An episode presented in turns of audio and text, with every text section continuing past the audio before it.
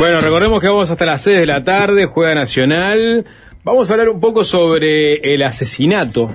asesinato, no sé si decirlo con signo de interrogación o no. Bueno, eh, con, signo de interrogación. Porque la justicia... no hay una confirmación oficial exactamente, de un asesinato. Pero bueno, eh, en fin, el asesinato, con signo de interrogación, de el principal, principal opositor eh, a Vladimir Putin en Rusia, Alexei Navalny asesinato con signo de interrogación que sucedió el 16 de febrero mientras Navalny cumplía prisión en un lugar remoto de la Siberia rusa, eh, arrestado después de regresar a Rusia tras el intento de asesinato contra su persona por parte de Putin, entre sin interrogación también, bueno, eso está un poco más confirmado, o por lo menos de gente que estaba abajo de Putin.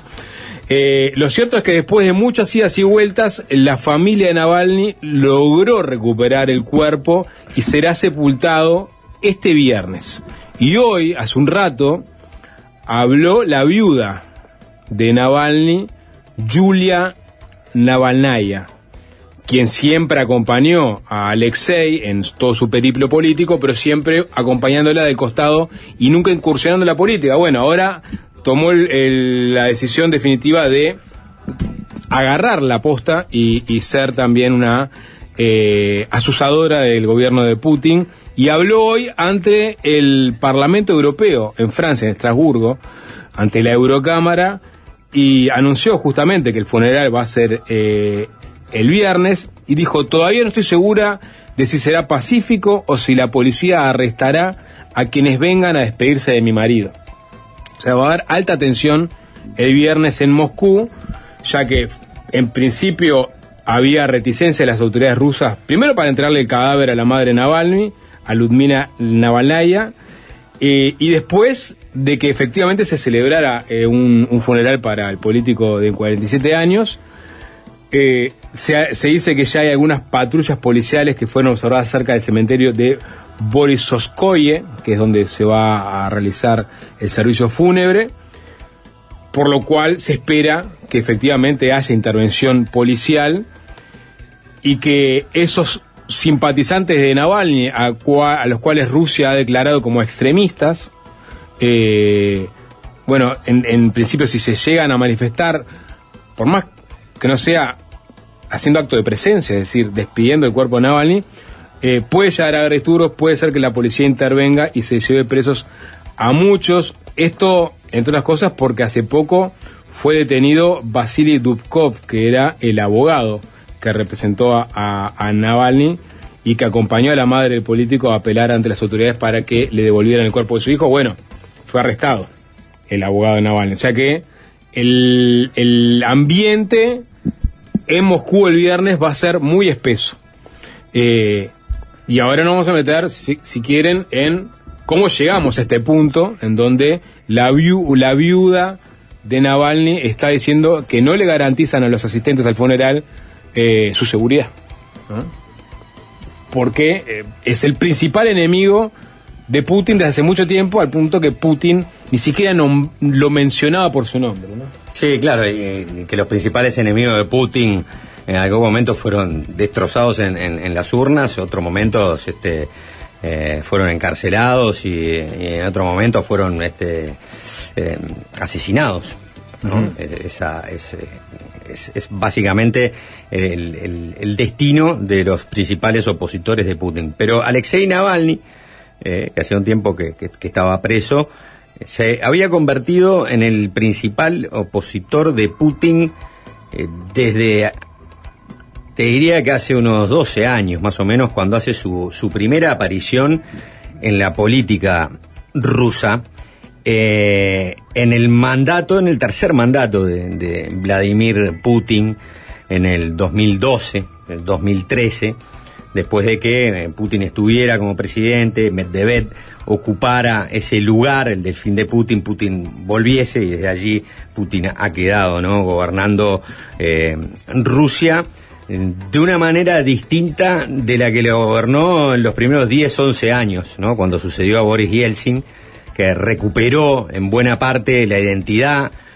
rusa, la eh, faceta nacionalista rusa, de orgullo ¿no? ruso, eh, de, ese, de esa Rusia que siempre fue potencia, ¿no? Ya sea con los, con, el, con los zares o ya sea bajo la Unión Soviética, pero que después de la caída del muro había perdido, si se quiere, su norte. Bueno, arranca Navalny como un activista anticorrupción eh, que a través de su blog, en un principio, denunciaba al partido de Putin, a Rusia Unida, como un partido de chorros, corruptos, eh, ladrones, estafadores, publicaba fotografías de, de la residencia palaciega que se estaba eh, construyendo, publicaba detalles de los excesos de este, muchísimos miembros de la élite política, de los oligarcas rusos que rodeaban a Putin, del entorno de Putin, eh, y se enfocaba en hablar de la corrupción algo que eh, eh, en, Rusia no importaba mucho, pero que según eh, Philip Short, un biógrafo de Putin que publicó el año pasado una biografía, unas 800 páginas, este, muy detallada y con, el afán de reconstruir la vida de Putin, desde su infancia hasta sus años como agente de la KGB, hasta su aparición en la política en San Petersburgo, hasta, bueno, lograr suceder a Boris Yeltsin en el poder y bueno, convertirse en la figura que es y lo sigue hasta el día de hoy, intentando no caer eh, con un prisma demasiado sesgado de Occidente, ¿no? Y él en la introducción trata de eh, aclarar eso, ¿no? Voy a tratar de buscar eh, no ser un panfletario de Putin, sino alguien que pueda entender cómo Putin llegó hasta ahí, cómo tuvo tanto respaldo, cómo fue muy popular. Pero también dice que hubo un momento en el que ese Putin muy popular, con un 80% de popularidad, que robaba en las elecciones, robaba de las dos maneras, porque el fraude en Rusia también era muy común, y sigue siendo obviamente muy, muy, común, pero robaba porque le sacaba mucha distancia también a todos sus adversarios políticos. Bueno, hay una, hay una Rusia que en cierto punto, después de la crisis del 2008, que atravesó este, Europa, Estados Unidos, y que a Rusia también le impactó mucho, una clase media que logró restablecerse en un, en, un momento que empezó a pedir por una Rusia más democrática, ¿no? Bueno, vayamos hacia la Rusia más democrática, más garantista de derechos, avancemos en una agenda de derechos, ¿no? Démosles derechos a quienes no lo tienen todavía, eh, tratemos de transparentar mejor las elecciones, y bueno, en, aparece ahí Navalny con un Putin que venía al revés, ¿no? Perdiendo popularidad, eh, perdiendo pie, que por primera vez era, por ejemplo, abuchado en público eh, cuando asistía a un concurso de artes marciales mixtas eh, en Moscú, por primera vez se abuchaba a un grupo muy popular de rock en Rusia cuando decía que estaba auspiciado en ese recital por Rusia Unida. Lo cierto es que se empieza a crear un ambiente bastante contrario a Putin. Y se va a, elecciones en el 2012 y el partido de Putin obtiene un 49,3%, es decir, gana, pero por primera vez gana con un margen eh, bastante más estrecho. Y eso alienta ¿no? a los opositores de Putin a empezar a disputar la transparencia de esta última elección y a empezar a cuestionar el poder de Putin.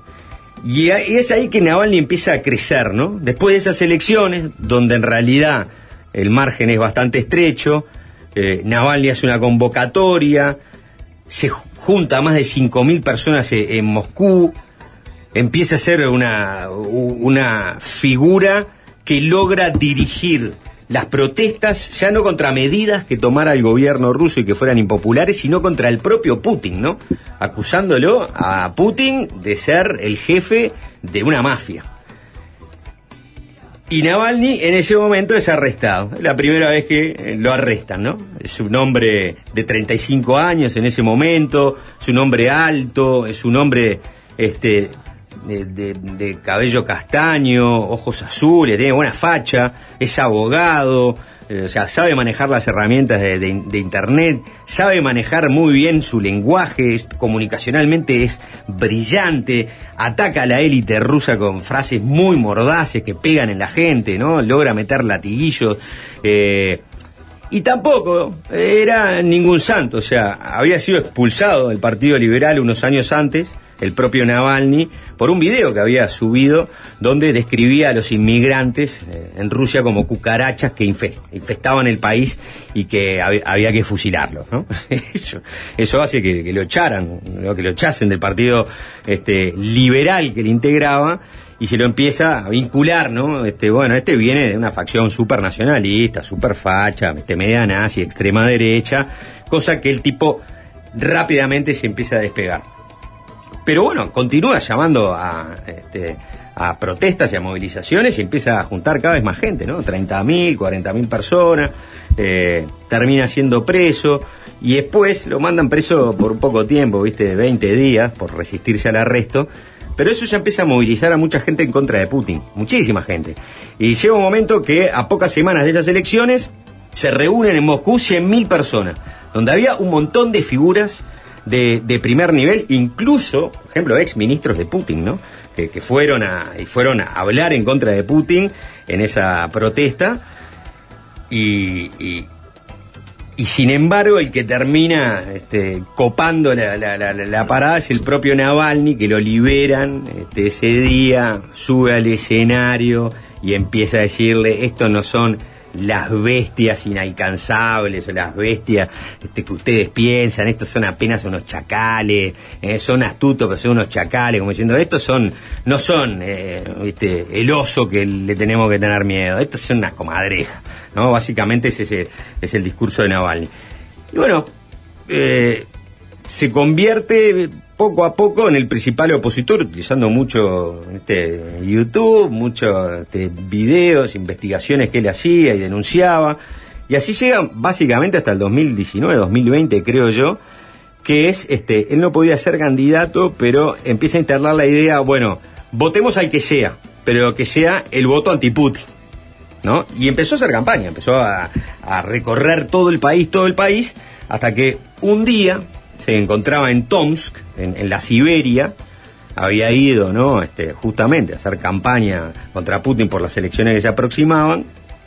Está, sube a, una, a, un avión, una aerolínea rusa, eh, para volver a Moscú y media hora después de, despegar eh, empezó a sentir una sensación extraña, eh, que después se convirtió en un dolor insoportable. Él dijo como si me estuvieran chupando la vida se levantó de su asiento, logró caminar hasta el baño del avión, se desplomó y empezó a gemir de manera incontrolable.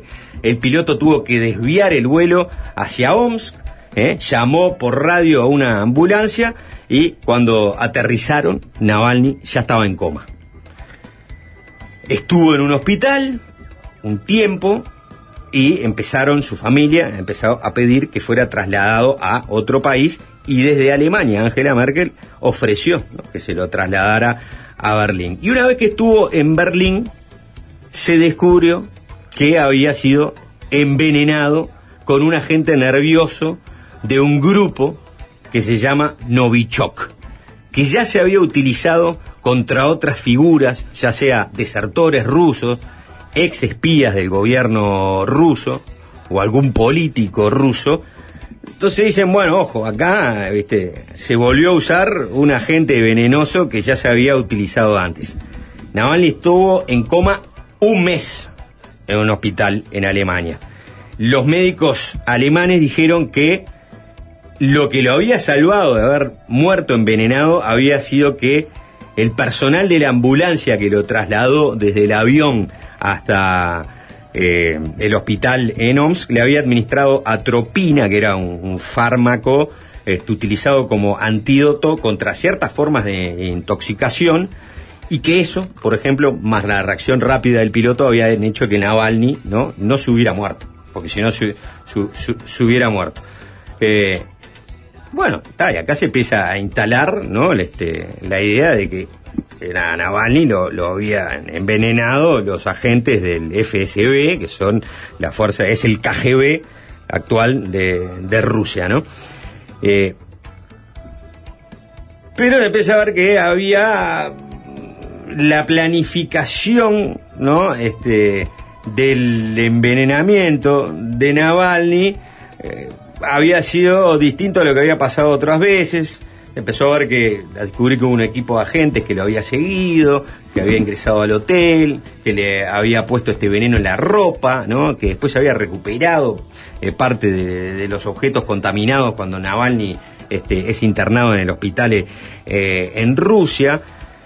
Y en Berlín mandan a hacer estudios y descubren efectivamente que ahí, y en Suecia que mandaban a hacer estudios, que Navalny había sido envenenado y se empiezan a alzar voces, eh, como la del presidente Macron, pidiéndole a Putin respuestas, ¿no? que hubiera respuestas de lo que había pasado. Eh, Putin en un principio se mantiene callado, luego lo atiende Macron, eh, Francia, este, Macron no consigue nada de Putin, Putin le dice, no, este era un alborotador, a este lo puede haber matado cualquiera, se andaba todo el tiempo metiendo quilombo, esto, lo otro a Macron no le satisface las respuestas de, Putin y filtra su conversación, parte de su conversación, a la prensa este, francesa, termina publicándose en Le Monde más o menos cómo se había, había transcurrido esta, esta conversación. Y finalmente eh, hay una conferencia de prensa donde habla el, ministro de, del Interior, eh, Dmitry Peskov, de Rusia, sobre el asunto y Dmitry Peskov dice, bueno, lo que pasa es que eh, a Navalny se lo mantenía bajo vigilancia porque tenemos entendido que muchas personas lo veían con malos ojos porque era un agitador, porque hablaba en contra de otras personas, que hablaba en contra del líder checheno, que lo podía matar. Entonces nosotros lo manteníamos bajo estricta vigilancia para cuidarlo. Y ahí un periodista levanta la mano y le dice a, a Peskov, bueno, pero si lo mantenían en estricta vigilancia para cuidarlo. Fracasaron. ¿Cómo es que fracasaron tanto que un conjunto de personas llegó a envenenarlo? Y Peskov quedó mudo y dijo, bueno, eso no me lo tienen que preguntar a mí.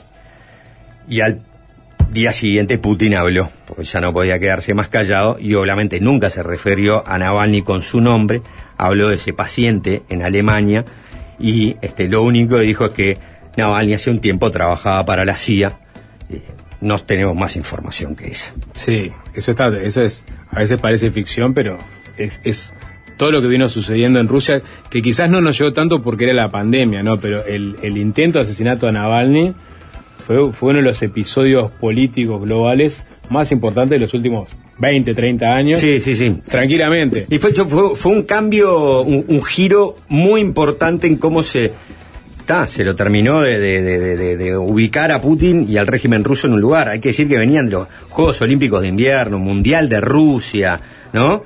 Eh, era otra la, imagen de Rusia en el momento que llega a su cenit organizando un Mundial de Fútbol, pero sin embargo, después de este incidente con Navalny, empiezan a cambiar las, posiciones de este, los principales eh, líderes políticos, la opinión pública, en Estados Unidos, en Europa, eh, en un momento del año 2021, eh, un, periodista de la NBC, Kirk Simmons, eh, entrevista a Putin y, le pregunta por todo esto, ¿cómo, cómo, por qué pasaba que en Rusia todas las personas de alto perfil opositores al gobierno terminaban asesinados, ¿no? Y le empieza a nombrar, a tirarles nombres, ¿no? Ana Politskovskaya, eh, Alexander Litvinenko, envenenado con polonio, Sergei Magnitsky, eh, golpeado y muerto en prisión, Boris Nepsov, disparado por la espalda, ¿no? asesinado por la espalda a tiros a, cuadras del Kremlin, Mijael Desin, que murió de un traumatismo contundente, aparentemente no sabemos si se cayó, qué, en Washington DC. Y dice, son todas coincidencias estas, señor presidente. No, la aprieta y Putin queda este, bastante atorado con esa pregunta de esa lista donde no estaban ni siquiera todos los nombres, ¿no? Y el caso Navalny hace que muchos empiecen a virar, ¿no? Y digan, bueno, no, para, para. Este, Rusia y Putin es otra cosa. Salvo Donald Trump, que en todo ese, momento del año 2020, cuando estaba todo este quilombo con Navalny y esto y lo otro, no dijo ni mu. Fue se quedó callado. Sí. Hay un tema que a, veces Rusia nos parece tan lejano, porque está efectivamente tan lejos, es, una cultura diferente, que a, menos que te presente de forma muy digerida y contundente la historia, está, te queda en un segundo o tercer plano. cuando aparece este documental ganador del Oscar del año pasado, llamado Navalny, me parece que Occidente, buena parte de Occidente, pudo realmente tener una mirada mucho más en profundidad y, pudo empatizar de otra forma con lo que estaba sucediendo realmente en Rusia. Este, este documental, que se puede ver en HBO Max, Max a partir de ahora. Sí, cambió. Eh, cambió. Eh, muestra eh, como si fuera casi que un reality show. No, es increíble. Este, Pero lo vamos a comentar después de la tanda. Sí, sí. Y, y no mucho más que eso, porque recuerden que hoy juega Nacional, está el Nene Cuba, que me imagino que va a soltar las perillas de acá a poco porque se va a ir al bolso, y nosotros vamos hasta las 6 de la tarde. Ya empieza a caer lentamente el equipo de transmisión de TCC con el mate a la cabeza. Ya venimos. Fácil desviarse.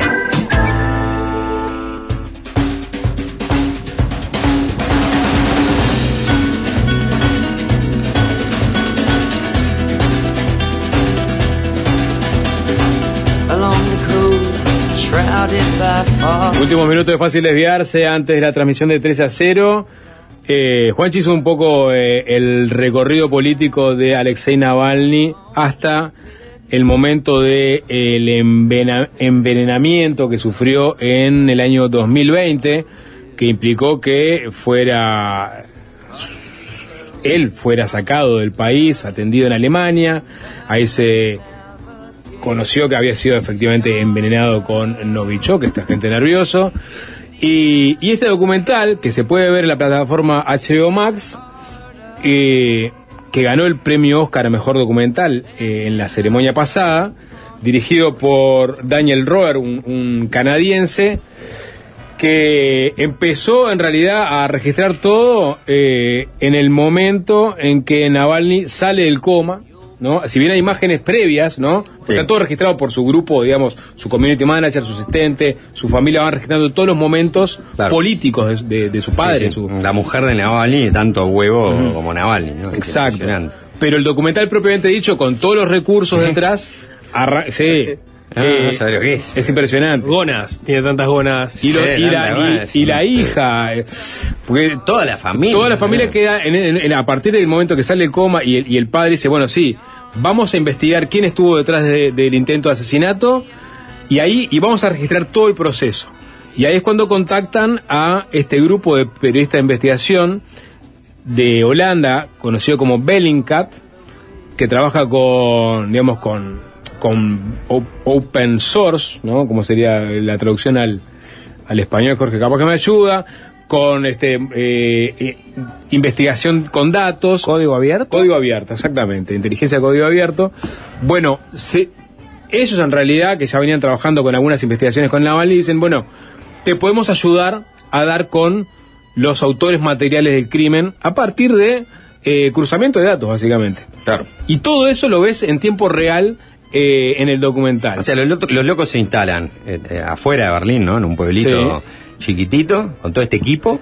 Cristo Grosev y María Pevsky son los dos protagonistas. A realizar la pesquisa de las posibilidades que había de que determinados agentes que trabajan para los servicios de seguridad ruso, para el FSB, hubieran viajado en, a, Omsk, a la ciudad donde había ido Navalny y fue envenenado mientras estaba en esa campaña, empezaron a cruzar datos, datos de pasajes, aviones, todo no sé cuánto, y llegaron a encontrar que por lo menos a dos personas que habían estado en Omsk los mismos días que había estado Navalny haciendo eh, campaña. Sí, que había viajado un día antes, se había venido un día después, esas dos personas Después tenían otras tres personas más adosadas que podían perfectamente ser parte de ese grupo.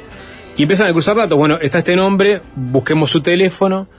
Y hacen. Y, ese es el mejor momento del documental. Capaz que no, no, ni para quemarlo. pero es el momento en que uno de ellos a partir de una triquiñuela del propio Navalny. Le hacen la de Tangalanga. Exactamente. ¿Navalna? ¿Navalny? ¿Es Navalna? Navalna. Navalna. Navalnalanga. Navalnalanga. Quise decir Tangalanga y Naval. Navalny se hace pasar por este un oficial de seguridad ruso superior a esta persona y le empieza a pedir la información de cómo fue que actuó, porque estaba escribiendo un informe, cómo fue que se actuó ese día que fueron a Omsk, este, eh, haciendo el seguimiento del Nava- de Naval. Entonces empieza a hacer preguntas. Llama a varios hasta que uno. Claro. No, y, Uno mire, entra. sí, uno entra. Uno es, entra. es un momento surreal en el sentido de que no puedes creer, Entra. entra. Y bueno, empieza a responder. Entonces, capaz que lo bueno es dejarla por acá y Sí. que si la gente quiere ver el no- documental en HBO, Mm. es un documental superior en ese sentido porque es como dice eh, Se va, Sapo. se es- va es construyendo un- en tiempo real. es un, claro, se va construyendo en tiempo real y es, es casi un reality show, ¿no? Pero para, para darle un punto final, interesante de todo esto, por eso digo que Navalny estaba en Alemania, había confirmado que lo habían envenenado, se podría haber quedado ahí en Alemania, ¿no? O, o haber sido otro país, no sé. Eh, no haber este, interferido más, ¿no? En el gobierno de Putin, pero al revés, él dice, no, eso sería una derrota. O sea, eso es una derrota para mí y se la facilito a Putin. Entonces voy a volver a Rusia. Y vuelve a Rusia con toda su familia. Y termina preso. pisa al aeropuerto en Rusia, lo meten preso. Había bastante gente esperando en el aeropuerto, ¿no? Este, manifestándose a favor de Naval, cagan a palo, meten preso, todo lo, pone aparte de los manifestantes. El loco inicia una huelga de hambre. La huelga hambre empieza a concitar bastante interés internacional. Y a medida que la huelga hambre no tiene mucho éxito y se va perdiendo el interés internacional, viene la guerra en Ucrania y la gente se olvidó Sí. de Navalny hasta que apareció muerto en la cárcel este 16 de febrero, ¿no? La gente no se olvidó porque, como decía Sapo, en abril del, del 2022 eh, ya con este con la guerra eh, contra Ucrania en marcha, ¿no? Empezó en febrero del 2022, se estrenó este documental ya cuando la pica era Occidente contra Rusia, básicamente, la OTAN contra Rusia, se estrena este documental, gana el Oscar, todo, pero el eje, o por lo menos la mirada, estaba puesta en lo que estaba pasando en Ucrania, ¿no? Y, y Zelensky pasó a ser este Navalny. Y Navalny, la gente se olvidó de Navalny hasta que apareció muerto ahora el 16 de febrero y, se- volvió a instalar el tema de, de Navalny y bueno, y obviamente la, incertidumbre. Murió en la cárcel, lo matar, lo mataron. Este, y, y Putin eh, siempre va a responder lo mismo, ¿no? Como respondió en su momento cuando este, le preguntaron... eh, lo intentaron matar a, a Navalny en Omsk, sus agentes, intentaron matar. Este, no. Si lo hubieran intentado matar, lo hubieran matado. Lo hubieran matado mucho antes, Claro. lo que ha dicho Putin. Una, una cortita. eh, habló hoy la, la mujer de Navalny, Julia Navalnaya, en la Eurocámara, como les contaba. Dijo que después de muerto, el cuerpo fue maltratado, o sea, pudieron constatar eso, o sea, que se ensañaron con el cuerpo de Navalny una vez que murió. O sea, todavía no se determinó las causas de la muerte, pero sí que hubo maltrato posterior. Y, y, y una cosa, hoy justo me crucé con una, una nota de la revista Wired, ¿no? Es una revista especializada en Tecnología. tecnología. Pero que tiene una nota muy interesante, se llama la, la feroz campaña rusa en Internet para desprestigiar a Julia Navalnaya, viuda del opositor Alexei Navalny. Eh, es larga, les leo un párrafo, dice, los canales de Telegram, los medios de comunicación estatales rusos y las cuentas de redes sociales controladas por grupos estrechamente vinculados al Kremlin están difundiendo mentiras sobre las aventuras amorosas y los abortos de Navalny y sobre su despreocupación por la muerte de su marido. Y esto lo ato con porque me- no, no podía creer que haya llegado este mensaje al 097-441-443. Es una captura de pantalla de alguien que recibió por WhatsApp, intuyo yo, este mensaje que dice, querida Julia Borisnova Abrosimova, ahora quiero dirigirme a usted. La última vez que vio a mi hijo, en febrero de 2022, no tiene prohibición de entrada a Rusia, no se ha abierto ni un solo caso penal en su contra, pero nunca ha venido a visitarlo en dos años es una supuesta carta de la madre de Navalny a la mujer. De hecho, desde la primavera de 2021 no estás casada con mi hijo, apareces públicamente en sociedad con otros hombres, fuiste tú quien lo obligó a venir a Rusia cuando acababa de salir del coma y no podía evaluar la situación, obligaste a que te transfirieran todas las propiedades de Alexei, me resultó extraño verte con una sonrisa pocas horas después de la muerte de Alexei, hablando en su nombre en Múnich. ¿Cómo te atreves a intentar apoderarte de su voz después de su muerte? Un mensaje que llega en español. Que nos lle- eh, un mensaje que sea en español, La traducción de la carta de la madre de Navalny, una truchada. este, compartido por un oyente fácil impactante, ¿no? Mirá. Llegó hasta acá. ¿Llegó hasta acá? Lo cual habla de que es una campaña internacional. Absolutamente. La nota de guardia está muy buena porque ca- hicieron un trabajo como de tratar de llegar al origen de la fuente de donde han salido todas estas fake news, ¿no? Eh, nada, se las recomiendo como un lateral de, de esta historia. Última tanda, Sapo, y si, si no, si me dejas, querría hacer un anuncio fuerte a la vuelta de la tanda. ¿Otro más? No le mientas a la gente, ¿eh? Vol- ¿Querés volver a salir ante yo? No le mientas a la gente. Un anuncio fuertísimo. Fácil desviarse.